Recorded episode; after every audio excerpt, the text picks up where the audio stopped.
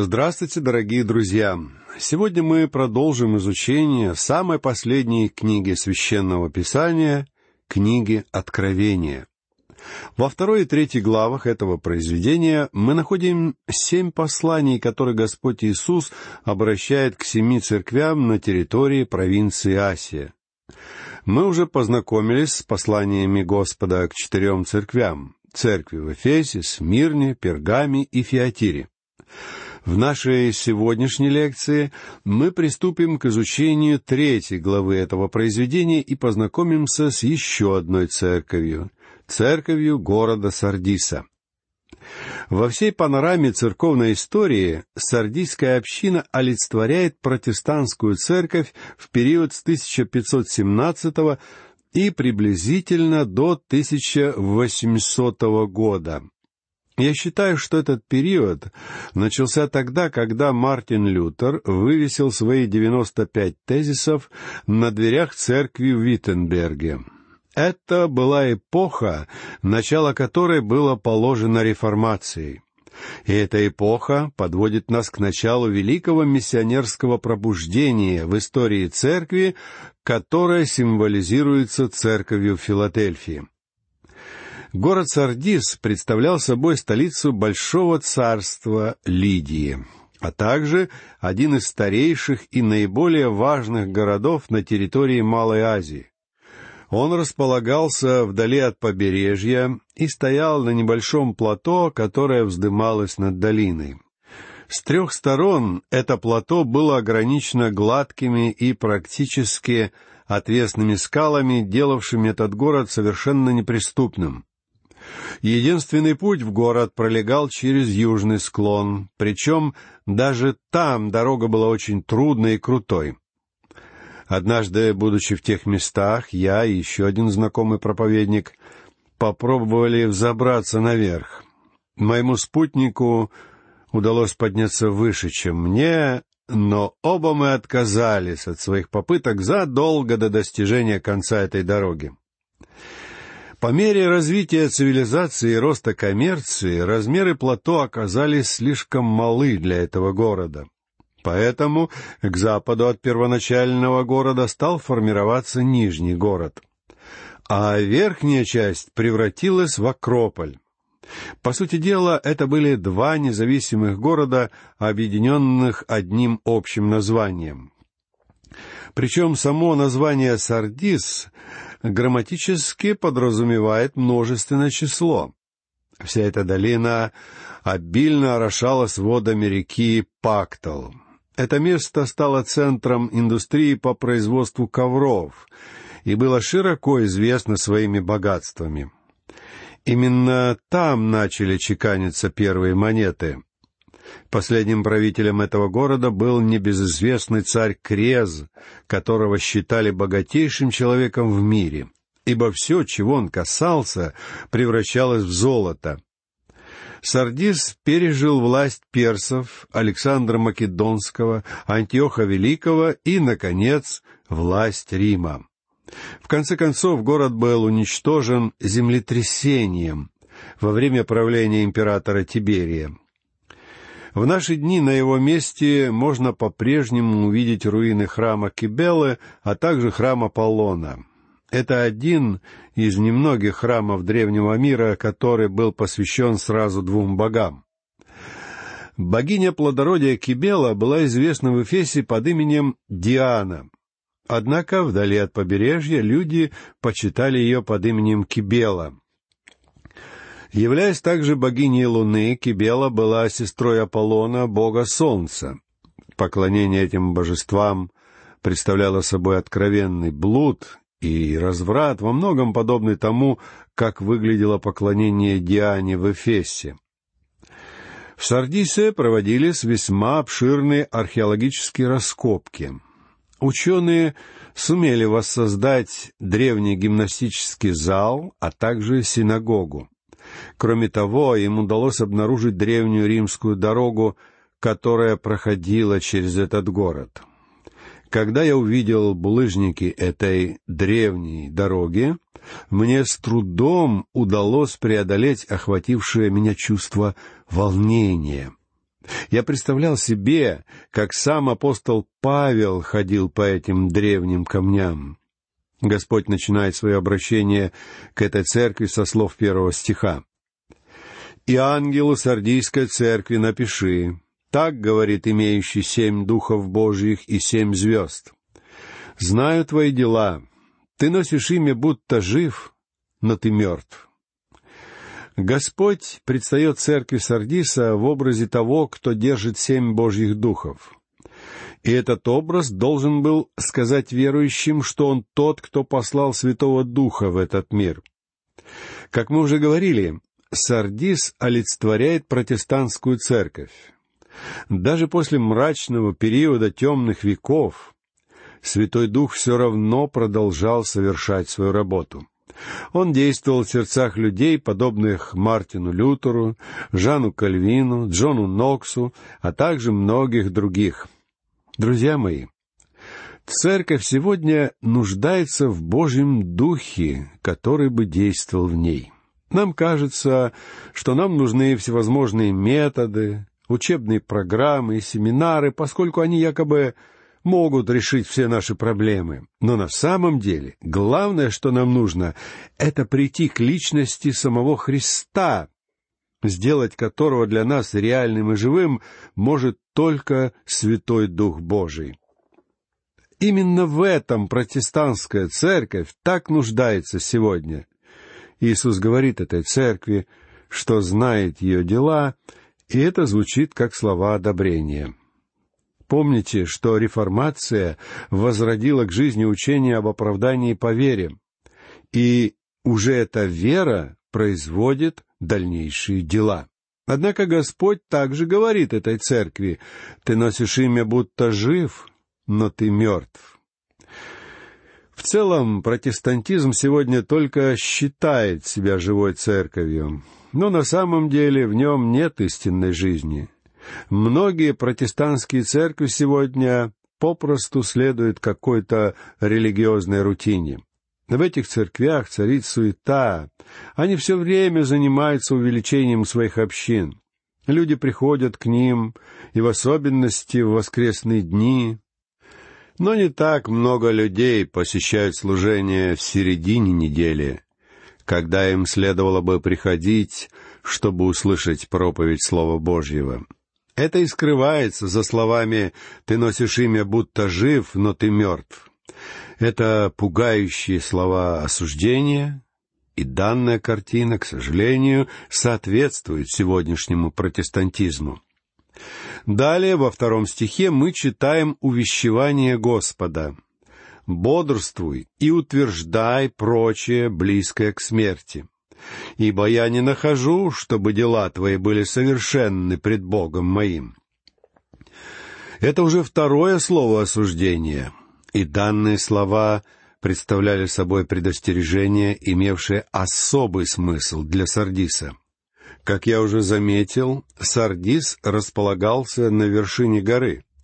Только с южной стороны плато существовал единственный путь, который вел в город — по этой причине единственное, что было необходимо Сардису для обороны, это неусыпная охрана у входа в город.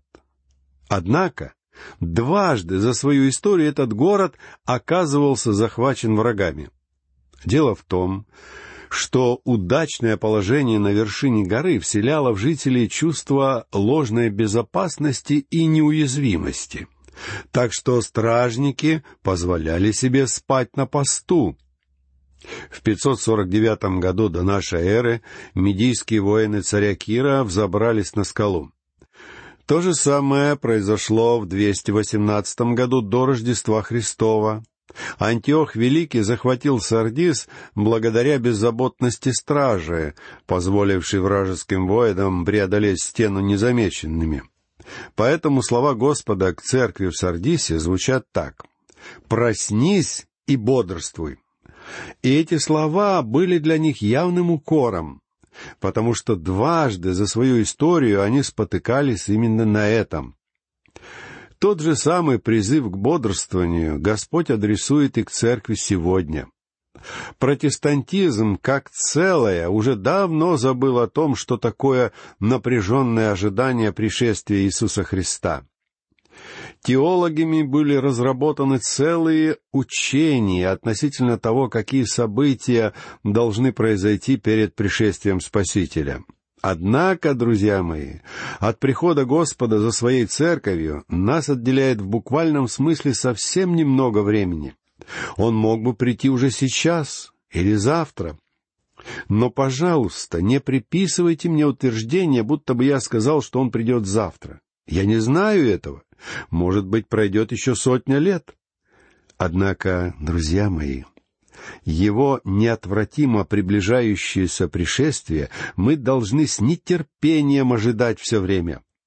Жители Сардиса не знали, когда враг нападет на них. И точно так же мы не знаем, когда придет Христос. У нас попросту нет возможности знать это. Ввиду того обстоятельства, что восхищение может произойти в любой момент, церковь должна быть наготове. Мы не знаем точную дату и даже период, когда он придет. А причина этого неведения является то, что церковь должна быть постоянно готова к его приходу или ожидать блаженного упования, как Павел пишет Титу в 14 стихе второй главы своего послания к нему. Дело в том, что каждый способен подготовиться, если точный день и час хорошо известны. Однако к наступлению неизвестного часа вы должны быть готовы все время. Господь Иисус говорит всей протестантской церкви, что ее члены должны всегда быть наготове. Также Господь говорит, обращаясь к этой церкви, что не находит, чтобы дела ее были совершенны пред Богом. Протестантизму удалось возвратить к жизни власть и авторитет Слова Бога, а также учение о полной развращенности человека и об оправдании верой. Однако было много других истин, которые они не сумели понять. Иными словами, реформация вовсе не являлась возвращением к первоапостольской церкви. Поэтому Господь и говорит в третьем стихе. «Вспомни, что ты принял и слышал, и храни, и покайся. Если же не будешь бодрствовать, то я найду на тебя как тать, и ты не узнаешь, в который час найду на тебя. Идея состоит в том, что они должны были твердо держаться всего этого, потому что они были очень близки к гибели. Великие истины, которые были возвращены к жизни во время реформации, вновь оказались утеряны. Например, протестантская церковь в своем большинстве уже вновь утратила должное отношение к власти Слова Божьего. Вместо того, чтобы держаться доктрины полной развращенности человека, многие консервативные церкви прикладывают усилия для улучшения и внешнего исправления плотского человеческого естества. Они полагают, что подобным образом им удастся создать какие-то правила или принципы, способные помочь людям жить христианской жизнью. Также церковь уже в значительной степени оставила учение об оправдании с помощью веры. На место этого учения поставлено законничество, гласящее, что для того, чтобы спастись, необходимо что-то делать. Все это характеризует протестантскую церковь сегодня, и в этом она очень далека от ранней церкви. «Если же не будешь бодрствовать, — говорит Господь, — то я найду на тебя как тать, и ты не узнаешь, в который час найду на тебя». Как мы с вами увидели, Сардис располагался на вершине горы, подъем на который был возможен только в одном единственном месте. Вообще говоря, в Турции происходит очень сильная эрозия почвы, так что две тысячи лет назад, во времена Павла и Иоанна, эта гора была значительно более высокой и неприступной, нежели в наши дни.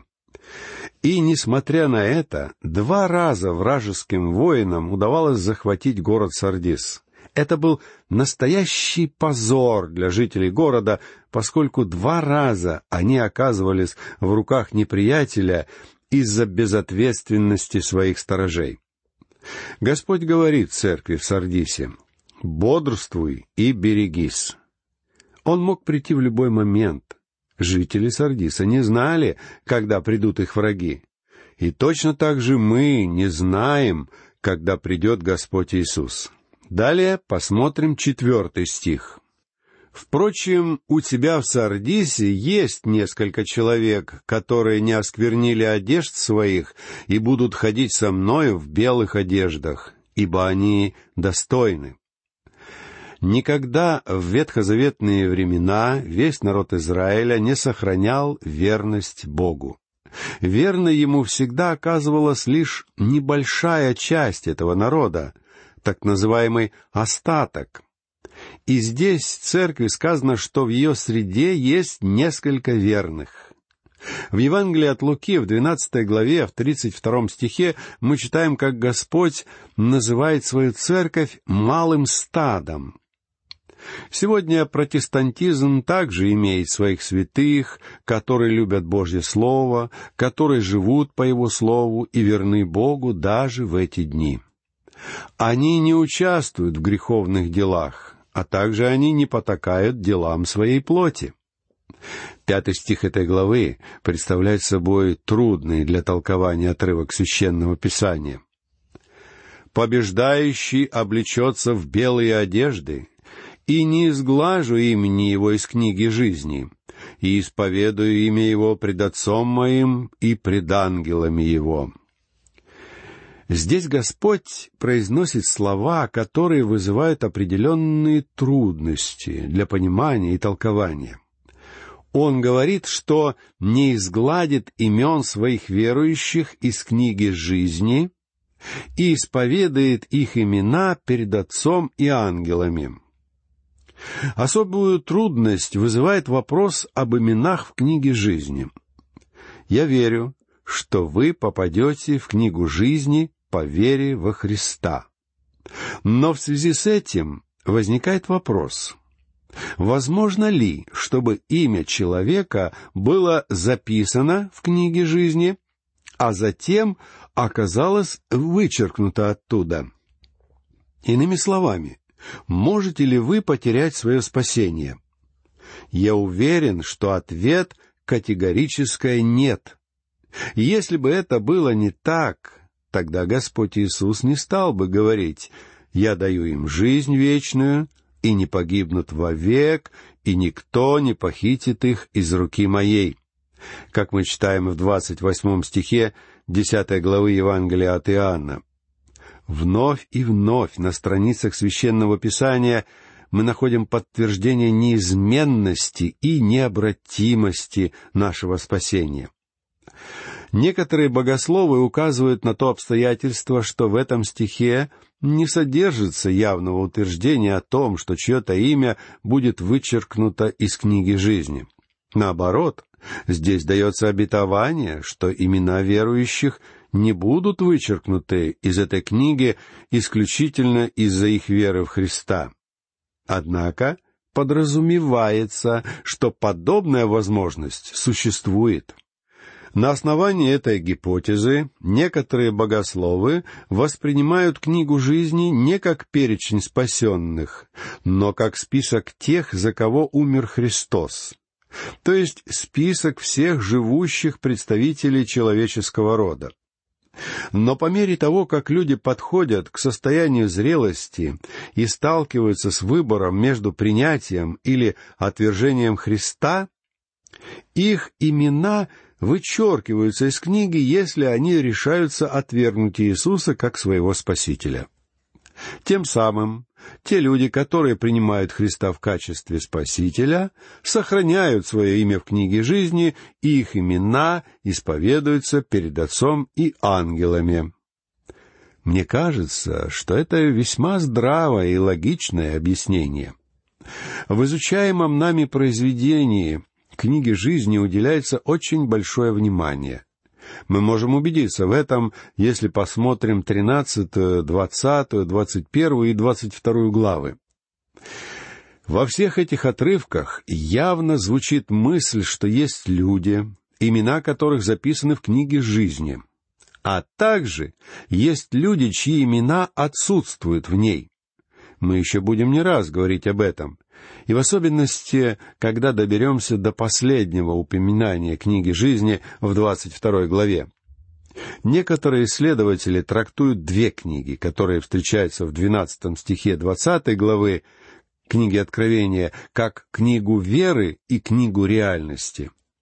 Они считают, что имена вычеркиваются из списка верующих, но не из книги реальности — Другие исследователи высказывают предположение, что все имена помещаются в книгу жизни в самом начале, но впоследствии некоторые имена вычеркиваются. И если человек на протяжении своей жизни не смог решиться принять или отвергнуть Христа, его имя вычеркивается в момент смерти. Обе эти точки зрения вызывают серьезные возражения. Однако имеют и положительные черты, вызывающие одобрение. Лично я убежден, что основная мысль здесь состоит в том, что было удивительно, чтобы и в Сардисе кто-то оказался спасенным. Тем не менее, нашлись те, чьи имена сам Иисус обещал не вычеркивать из книги жизни. Он не сказал, что кто-то был вычеркнут. Он лишь сказал, что даже в Сардисе найдутся спасенные. Позвольте мне заметить, что самое важное — это знать, записано ли ваше имя в книгу жизни Агнца. Я считаю, что после того, как вы спасены, вы уже не сможете потерять свое спасение. Как обычно, Иисус заканчивает свое послание к церкви в Сардисе словами имеющий ухо да слышит, что Дух говорит церквам. Эти строки вновь относятся к тем, чье духовное разумение открыто Святым Духом для слышания Слова Бога, обращающегося к своей церкви сегодня. Сардийская церковь, которая является для нас символом протестантизма, должна была внять предостережением об опасности духовной омертвелости. Многие люди находятся сегодня именно в таком состоянии. И при этом они рассуждают о приверженности исторически сложившимся доктринам. Главным изъяном сегодняшнего протестантизма является его омертвелость. Как Господь сказал этой церкви, «Знаю твои дела. Ты носишь имя, будто жив, но ты мертв. Поэтому Задумайтесь о своей церкви, друзья. Есть ли в вашей церкви истинная жизнь? Есть ли в вас истинная жизнь? На этом мы завершим наш урок на сегодня. До следующих встреч. Всего вам доброго.